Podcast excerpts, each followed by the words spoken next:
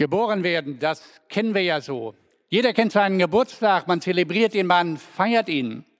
Aber nochmal geboren werden, wiedergeboren werden, das klingt auf der einen Seite merkwürdig und schräg und für manche auch faszinierend interessant. Doch lesen wir einmal diese Geschichte von der neuen Geburt aus dem Johannesevangelium im dritten Kapitel. Und da heißt es, unter den Pharisäern gab es einen, der Nikodemus hieß. Er war einer der führenden Männer des jüdischen Volkes. Eines Nachts ging er zu Jesus und sagte zu ihm, Rabbi, wir wissen, du bist ein Lehrer, den Gott uns geschickt hat. Denn keiner kann solche Zeichen tun, wie du vollbringst, wenn Gott nicht mit ihm ist. Jesus antwortete, Amen, Amen, das sage ich dir. Nur wenn jemand von neuem geboren wird, kann er das Reich Gottes sehen. Jesus antwortete, Amen, Amen, das sage ich dir. Darauf sagte Nikodemus zu ihm, wie kann denn ein Mensch geboren werden, der schon alt ist? Man kann doch nicht in den Mutterleib zurückkehren und ein zweites Mal geboren werden? Jesus antwortet, Amen, Amen, das sage ich dir. Nur wenn jemand aus Wasser und Geist geboren wird, kann er in das Reich Gottes hineinkommen. Was von Menschen geboren wird, ist ein Menschenkind. Was vom Geist geboren wird, ist ein Kind des Geistes. Wundere dich also nicht, dass ich dir gesagt habe, ihr müsst von neuem geboren werden. Auch der Wind weht, wo er will, du hörst sein Rauschen, aber du weißt nicht, woher er kommt und wohin er geht. Genauso ist es mit einem jeden, der vom Geist geboren ist. Nikodemus fragte Jesus noch einmal, wie kann das geschehen? Jesus antwortete, du bist ein Lehrer Israels und verstehst das nicht? Amen, Amen, das sage ich dir. Das, was wir wissen, davon reden wir. Und das, was wir gesehen haben, das bezeugen wir. Aber das, was wir bezeugen, nehmt ihr nicht an. Ihr glaubt mir schon nicht, wenn ich zu euch von weltlichen Dingen spreche. Wie werdet ihr mir dann glauben, wenn ich zu euch zu himmlischen Dingen rede? Nur einer ist in den Himmel hinaufgestiegen. Es ist der, der von dem Himmel herabgekommen ist, nämlich der Menschensohn. Es ist wie damals bei Mose, als er in der Wüste den Pfahl mit der Schlange aufrichtete. So muss auch der Menschensohn erhöht werden, damit jeder, der an ihn glaubt, das ewige Leben hat. Denn so sehr hat Gott die Welt geliebt, dass er seinen einzigen Sohn für sie hingab. Jeder, der an ihn glaubt, soll nicht verloren gehen, sondern das ewige Leben haben. Nikodemus, er spricht mit Jesus. Vielleicht kennt man das so. Es ist spät am Abend, bei einem Glas Wein, einem guten Getränk, kommt man so über Gott und die Welt ins Gespräch. Und eröffnet man so sein Herz und sagt, na ja, die Sache mit Jesus ist ja okay. Der war ein großer Lehrer, der war ein wunderbarer Mann, der hat so eine ganz friedliche Religion gestiftet. Es ist einfach gut mit ihm. Und so redet man und redet man und unterhält sich aus der Distanz über den Glauben, über Gott Vater, Sohn und Heiligen Geist. Nikodemus ganz genauso. So nachts im Dunkeln, spät abends, kommt aber Jesus vorbei und sagt, du Jesus, wenn ich dich so sehe, du bist ein ganz besonderer Lehrer. Du musst von Gott kommen, denn du tust so viele Zeichen. Du heilst Kranke, du richtest Geschlagene auf, du bist einfach so großzügig in dem, was du bist und du lebst so ganz einfach und bescheiden und doch bist du so großartig. Ich denke, du kommst von Gott. Jesus, er lässt sich nur auf diesen Smalltalk gar nicht ein. Er geht nämlich weiter und sagt, ja, Nikodemus, du lebst im Moment so aus der Distanz. Du siehst etwas, aber du siehst es nicht richtig. Es ist so, ich zeige euch das mal, wie wenn ihr ein Bild seht, das mit Nebel durchtränkt ist. Also hier könnt ihr sehen, ja, man sieht so die Natur, man sieht so ein bisschen Bergwelt, man sieht so ein bisschen Bäume, man sieht etwas, aber die richtigen Konturen kommen noch gar nicht raus. So ist das Nikodemus. Du siehst aus der Distanz etwas. So schemenhaft siehst du, ja, ich komme wirklich von Gott, da hast du recht. Aber ich will dich mitnehmen auf ein ganz klares Bild, dass du aus dem Nebel heraussteigst und in das Leben hineinkommst, das wahre Leben des Reiches Gottes. Also, Nikodemus, wenn du da hinein möchtest, dann musst du neu geboren werden.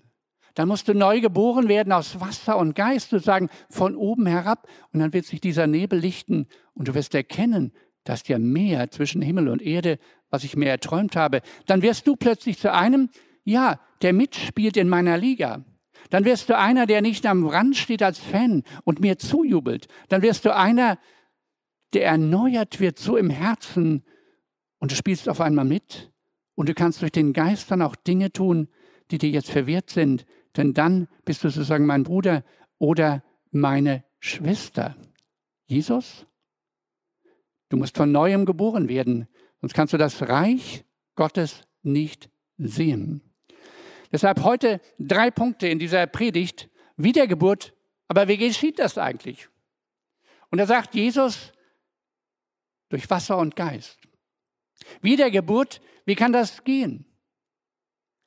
Das ist natürlich der Nikodemus, der jetzt einen großen Einwand bringt und sagt, na ja, immer auf der Smalltalk-Ebene bleiben. Wie soll ich mir das logisch vorstellen? Kann ich dann in den Leib meiner Mutter wieder zurückkehren? Kann ich sozusagen dann noch einmal auf diese Welt kommen? Und vielleicht im Hintergedanken wäre gar nicht so schlecht. Dann würde ich ja mein Leben so resetten und nochmal neu anfangen. Dann würde ich auf einmal in der Schule viel fleißiger sein und einen viel besseren Beruf erreichen. Dann würde ich vielleicht manche Dinge anders machen, vielleicht meine Kinder sogar noch besser erziehen, als ich es ohnehin getan habe. Dann würde ich im Job noch besser sein, dann wäre meine Karriere ganz steil. Das wäre eine gute Idee. Zurückkehren in den Leib der Mutter. Nein, sagt Jesus, so meine ich das gar nicht. Dein Leben ist gelebt. Dein Leben hast du gelebt und du hast nur ein Leben. Aber eine neue Geburt heißt aus Wasser und Geist, sozusagen von dem Himmel her, wirst du erneuert werden, einen neuen Bürgersinn haben. Du wirst plötzlich entdecken, ja, da ist der Geist Gottes, es ist Neues geworden. Eine neue Geburt, wie kann das gehen? Ja, manche sind auch hier im Westen sehr fasziniert und sagen, Neugeburt, Wiedergeburt, das klingt doch so richtig herrlich nach Reinkarnation noch einmal auf diese Erde kommen, noch einmal wieder durchstarten, vielleicht als anderes Wesen, als andere Art, aber vielleicht in einem anderen Jahrhundert und das besser machen, was man kann. In Indien ist das sozusagen Religion. Unter den Hindus diese ewige Kette der Wiedergeburten, immer wieder hinauskommen und was tun. Nur in diesem Land leidet man eher darunter, was heißt nämlich Plage und Kasten und so weiter. Louis Paul Gern ist aus Indien und hier in der Gemeinde ziemlich bekannt. Er ist dort Mitarbeiter des Missionswerkes Christus für Hindus. Sein Urgroßvater war ein Hindu-Guru, der hat genau an diese Welle geglaubt, aber seine Familie fand dann aus diesem Kreislauf heraus zu Jesus Christus. Und er erzählt uns nun einmal, was es bedeutet, in Indien als Christ zu leben, aus dieser Kette der ewigen Wiedergeburten hinauszukommen. Darf Ihnen vorstellen, Louis Paul Kern direkt aus Indien. Liebe Gemeinde, liebe Geschwister, ganz herzliche Grüße aus Indien. Was dieses Thema handelt, indische Glaube, was ist ihre Religion, Zustand, was glauben sie eigentlich?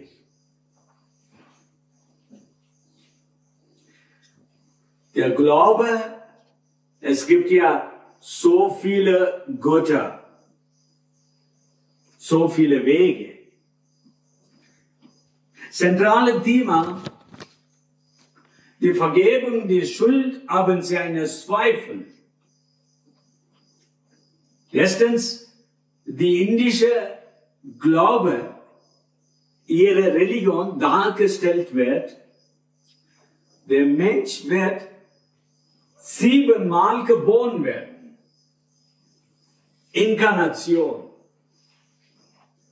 Wenn er Gutes tut, nächstes Leben wird er eine bessere Tiere oder so. Wenn, er, wenn der in diesem Leben Schlechtes tut, der wird auch nächstes Leben eine schlechte Tiere dargestellt. Das ist ihre Glauben. Zum Beispiel Vergebung ihrer Schuld, die Blut haben, ab dem Feuer laufen oder 300, 400 Kilometer laufen nach die Tempel. Die harte Wege wollen sie verdienen, Vergebung ihrer Schuld. Ihre Schuld, die tragen Tag und Nacht, die wissen, die wissen sie nicht, wie sollte, wer sollte mein Schuld abgenommen werden.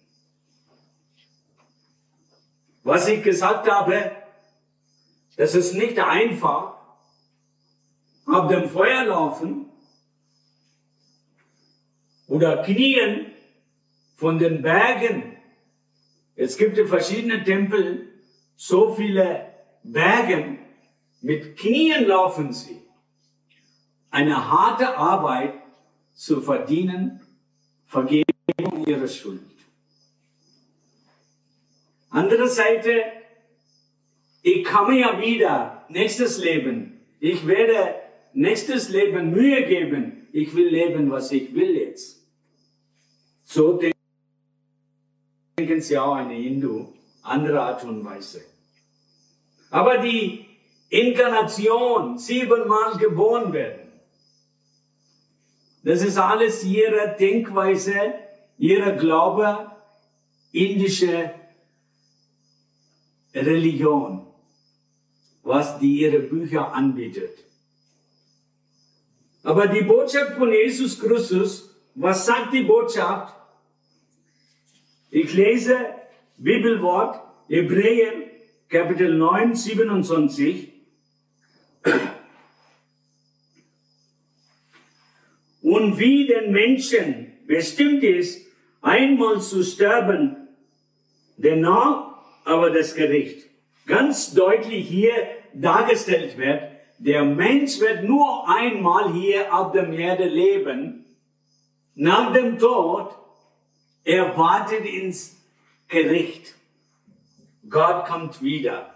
In der nächste Vers, wunderbar ausgedrückt, Vers 29, so auch, so ist auch Christus einmal geopfert worden, den Sünden viele weggenommen, so weites Mal wird er nicht der Sünde wegen erscheinen, sondern denen, die auf ihn warten, zu eilen.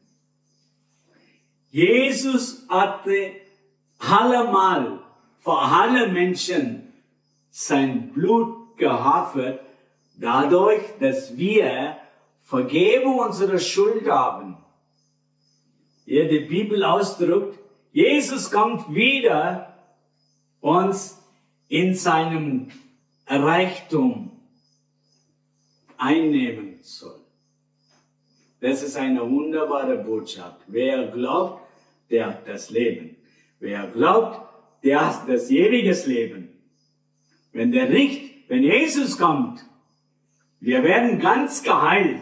Diejenigen, die Hindu-Religion glauben, Reinkarnation glauben, schadet. Wer heilig gelebt hat, der hat eine große Chance, eine Heil annehmen durch Jesus Christus, dann wird die Himmelreich eintreten. Die Ewigkeit ist einfach in seine Reichtum gehört. Ich wünsche euch alles Gute. Wir glauben an Jesus, der vergibt unsere Schuld durch die Gnade. Wir haben ewiges Leben. Glaube, staune. Der Herr segne euch. Amen. Ja, vielen Dank an Louis Paul aus Indien. Das Bild ist gehangen, aber wir werden es im Nachspann nochmal einspielen. Dann können Sie nicht nur den Ton, sondern auch die Mimik von Louis Paul Kern miterleben. Wiedergeboren, neugeboren sozusagen von oben her vom Himmel geboren zu sein, sozusagen ein Bürger des Himmels zu werden oder eine Bürgerin, sozusagen geerdet zu sein in dem Himmel, in der himmlischen Welt. Und wie geschieht diese Wiedergeburt? Jesus sagt ja, du musst neu geboren werden aus Wasser. Und das erinnert an das Wasser der Taufe. Und was passierte, als Jesus getauft wurde? Johannes der Täufer sagte, ihr müsst eure Schuld bekennen dass sie abgewaschen wird. Das, was es von euch von Gott trennt. Das, wo ihr sagt, ich liebe Gott nicht, ich bin gar nicht für ihn da und ich liebe vielleicht auch meinen Nächsten nicht so, wie es eigentlich Gott entspricht. Also, das heißt eine Umkehr, neu werden durch eine Buße, sich reinigen lassen von Jesus. Wiedergeboren durch Wasser und dann kommt das zweite durch den Geist. Ich bin von neuem geboren. Und ähm, mein Herz hat jetzt Ohren, ich kann Jesu Stimme hören, so heißt es in einem schönen Kinderlied. Ohren für Jesus zu haben, zu hören, was er eigentlich will, sozusagen befreit zu sein zu einem Leben, wie es Gott gefällt, sich sozusagen inspirieren zu lassen, immer wieder von diesen Worten Gottes. Wiedergeboren aus Wasser und Geist, sagt Jesus. Und Nikodemus? Jetzt auf einmal ist er nicht nur der Smalltalker. Auf einmal ist er inspiriert. Auf einmal ist er existenziell betroffen und stellt die Frage, wie kann das denn sein? Wie kann das denn gehen? Wie soll das gehen? Neue Geburt. Jetzt eine Frage des Herzens. Und er sagt dem Jesus diesen ganz berühmten Satz, der dann im Johannesevangelium eben dort auch aufgezeichnet ist. Und er sagt eben, also hat Gott die Welt geliebt dass er seinen einzigen Sohn gab, damit alle, die an ihn glauben, nicht verloren gehen, sondern ewiges Leben haben. Diesen Globus, diese Welt geliebt, aber nicht als Kugel, sondern die Menschen, die darauf wohnen, diese neun Billiarden und die, die bereits vor uns gelebt haben, die hat er so geliebt, dass er sich in den Tod hineingegeben hat. Das heißt ja auch in der Bibel, und das ist wohl wahr, niemand hat größere Liebe als der, der sogar sein Leben hingeht für seine Freunde. Und das ist Jesus, der sagt, komm, glaube an mich, vertraue mir. Es ist vielleicht schwierig, man zögert dann etwas und denkt, naja, glauben, hm, soll ich das wirklich? Darauf vertrauen, dass Jesus da ist, dass er mir dieses ewige himmlische Leben geben wird, dass seine Versprechungen gelten, dass ich dann einmal, wenn ich sterben, in dem Himmel bin, bei Gott, bei den Engeln, dass er dann auch alles zurechtbringt, was hier eine Last ist, vielleicht meine Erkrankung, vielleicht Dinge, die mir Sorgen machen, vielleicht Dinge, die hier nicht gelungen sind, dass das alles abgetan ist und ich dort ganz neu im Himmel leben kann. Wie sagt Jesus auch im Johannesevangelium, ich bin es, die Auferstehung und das Leben. Wer an mich glaubt, der wird leben, auch wenn er stirbt. Und wer lebt und glaubt an mich, der wird nimmer mehr sterben. Kannst du das glauben? Ja, ich möchte das glauben. Vielleicht zögernd, vielleicht verhaltend, aber es ist etwas, wo ich sage, ja, Jesus, ich vertraue dir. Wir werden nachher ein Gebet sprechen, wo wir einfach mal ganz vertrauensvoll, vielleicht wieder neu oder zum ersten Mal unser Leben in die Hände von diesem Jesus legen können. Glauben. Also hat Gott die Welt geliebt, dass er seinen einzigen Sohn gab, damit alle, die an ihn glauben, nicht verloren gehen, sondern das ewige Leben haben. Und das meint ja nicht nur das Jenseits, dort die Ewigkeit, sondern das meint das hier und heute in dieser Welt, in der, wo ich lebe. Ja, wie lebe ich? Dass ich gestalte das, wie Gott mich haben möchte. Dass ich sozusagen lebe mit Gott im Herzen. Dass ich lebe in dem Bewusstsein, ich lasse euch niemals alleine, sagt ja Jesus. Ich bin euch bei euch alle Tage bis an das Ende der Weltzeit. Mit ihm zu erleben, dann auch wenn es mir vielleicht schlecht geht. Denn Jesus sagt ja, kommt her zu mir alle, die ihr schwer habt im Leben, die ihr mühselig und beladen seid, die ihr vielleicht von Krisen jetzt geplagt seid. Ich will euch Gutes tun. Ich will euch begegnen. Wiedergeburt, wie kann das gehen? Und das ist dann genau dieser dritte Punkt, den ich noch sagen möchte, dass ich dann eben ja geistlich gesinnt leben kann. Ich bin von neuem geboren und mein Herz hat jetzt Ohren. Ich kann Jesu Stimme hören, Jesu Stimme hören. Was heißt das? Dass ich jetzt nicht mehr Böses mit Bösem vergelte sondern dass ich jetzt Gutes tue, wo man Böses von mir erwartet. Einige von uns lesen ja in der Bibellese zurzeit den Jakobusbrief. Und Jakobus ist genauso das Programm eigentlich für das Leben aus dem Geist Gottes heraus. Glaube ohne Werke, sagt Jakobus, ist tot.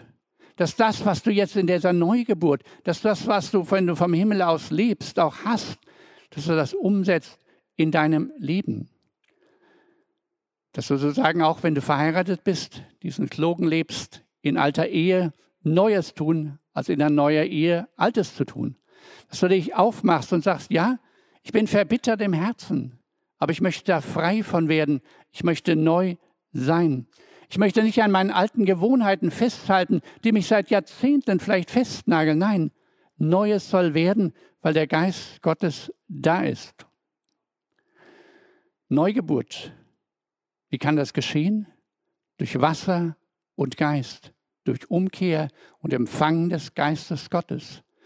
Neugeburt, wie kann das geschehen? Also hat Gott die Welt geliebt, dass er seinen einzigen Sohn gab, damit alle, die an ihn glauben, das kann geschehen durch den Glauben, dass ich sage, Jesus, ich weiß zwar nicht alles, ich kapiere auch nicht alles, wer du bist, aber ich möchte dich nicht aus dieser Distanz sehen, so als Smalltalker, sondern ich will ein Teil von deinem Reich und deiner Wirklichkeit sein und mich durchdringen lassen von deinem Geist. Jesus, ich glaube an dich, da werden wir nachher auch für beten.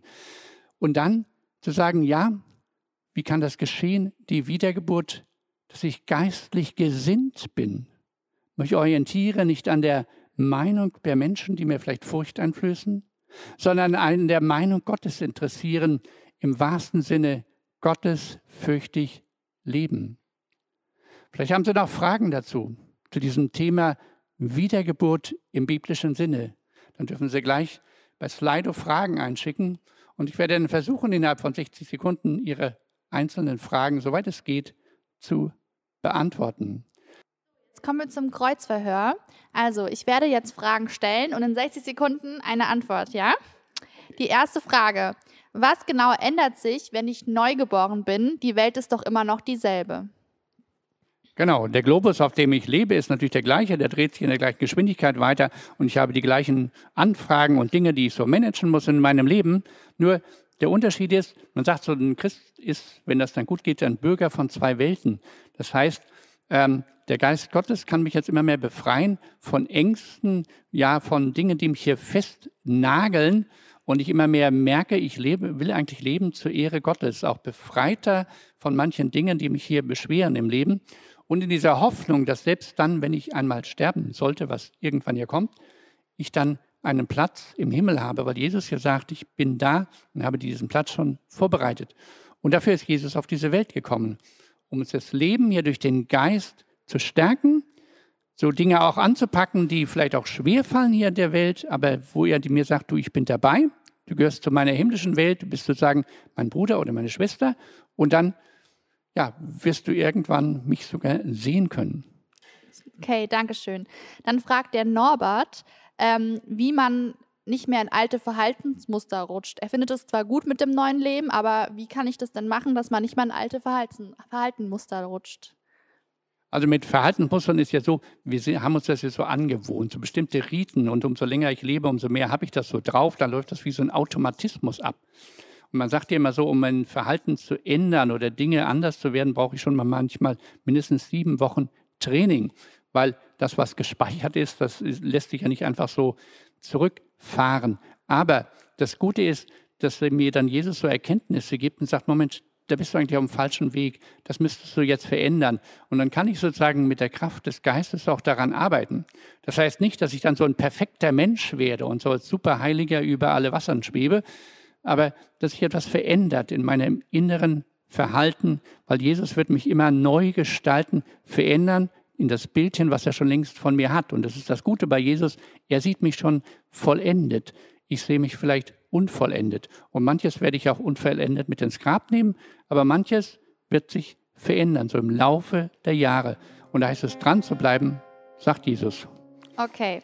Und dann ähm, kommt die Frage auf, weil Taufe bedeutet ja Neugeburt. Äh, und ich bin ja schon einmal getauft, muss ich das denn noch einmal machen? Nein, da musst du nicht nochmal getauft werden, weil ähm, sonst lebst du ja nur noch im Wasser. Also das heißt so, ich würde das mal so sagen, das ist so ähnlich wie so, so eine Konfirmation. Konfirmation ist ja so ein nachgeholte Taufversprechen.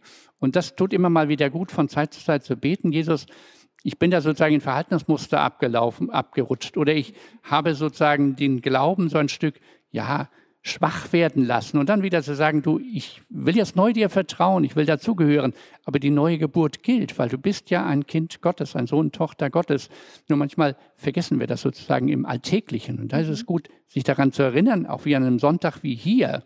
Und für alle, die jetzt noch nie so einen Glauben gefasst haben, vielleicht auch getauft sind, aber sagen, Glauben, das ist für mich noch nicht so. Die können nachher auch dieses Gebet mal innerlich mitsprechen. Und für alle anderen ist das wie eine Erneuerung der Taufe, wie der Erneuerung, ich gehöre doch dazu. Das sagt mir Jesus. Okay, und jetzt kommt noch die Frage, ist die Neugeburt eine einmalige Entscheidung oder werde ich jedes Mal neu geboren, wenn ich eine Sünde loslasse oder anders handle?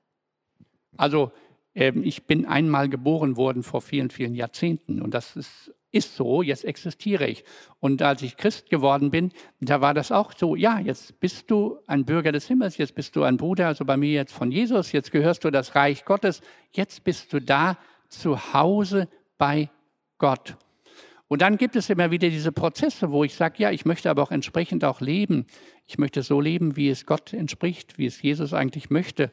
Und da braucht es immer wieder diese Erneuerung, dass wenn wir in der Kirche so Beichte, Buße, Umkehr, ja, und dann zu hören, dass Jesus sagt, du, ich vergib dir, ich bin, habe einen langen Atem und wir schaffen das zusammen.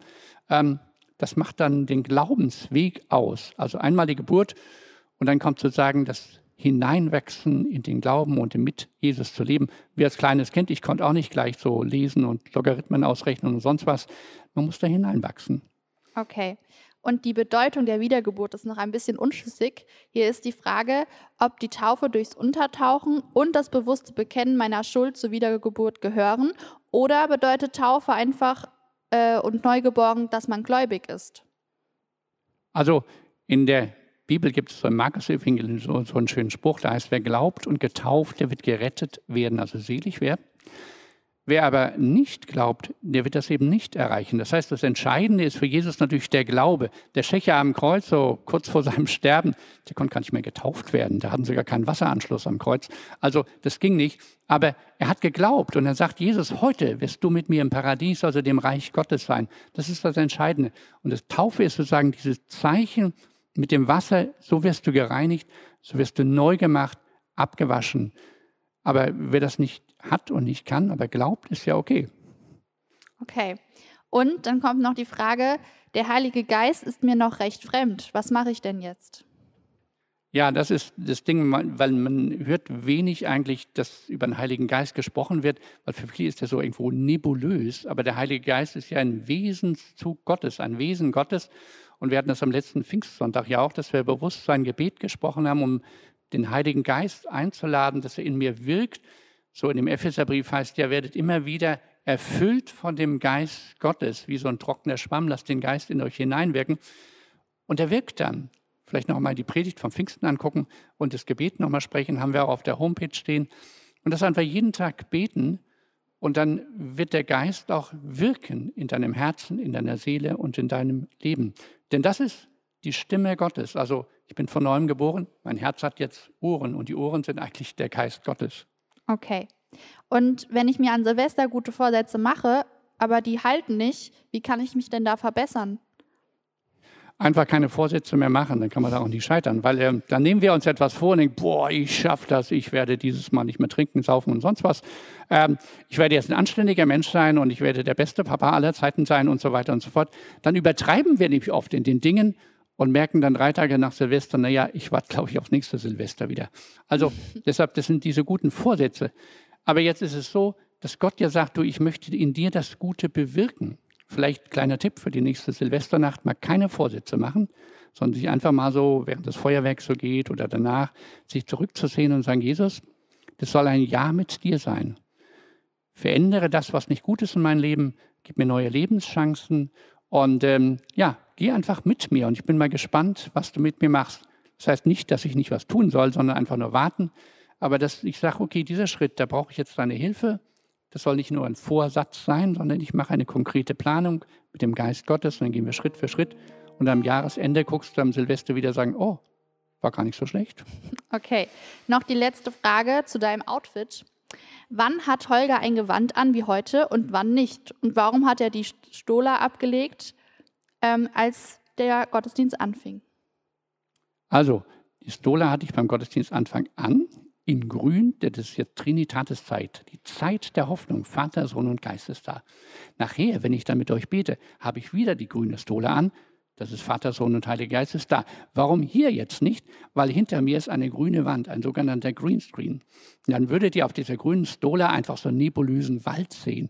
Und das wollte ich euch ersparen. Dankeschön.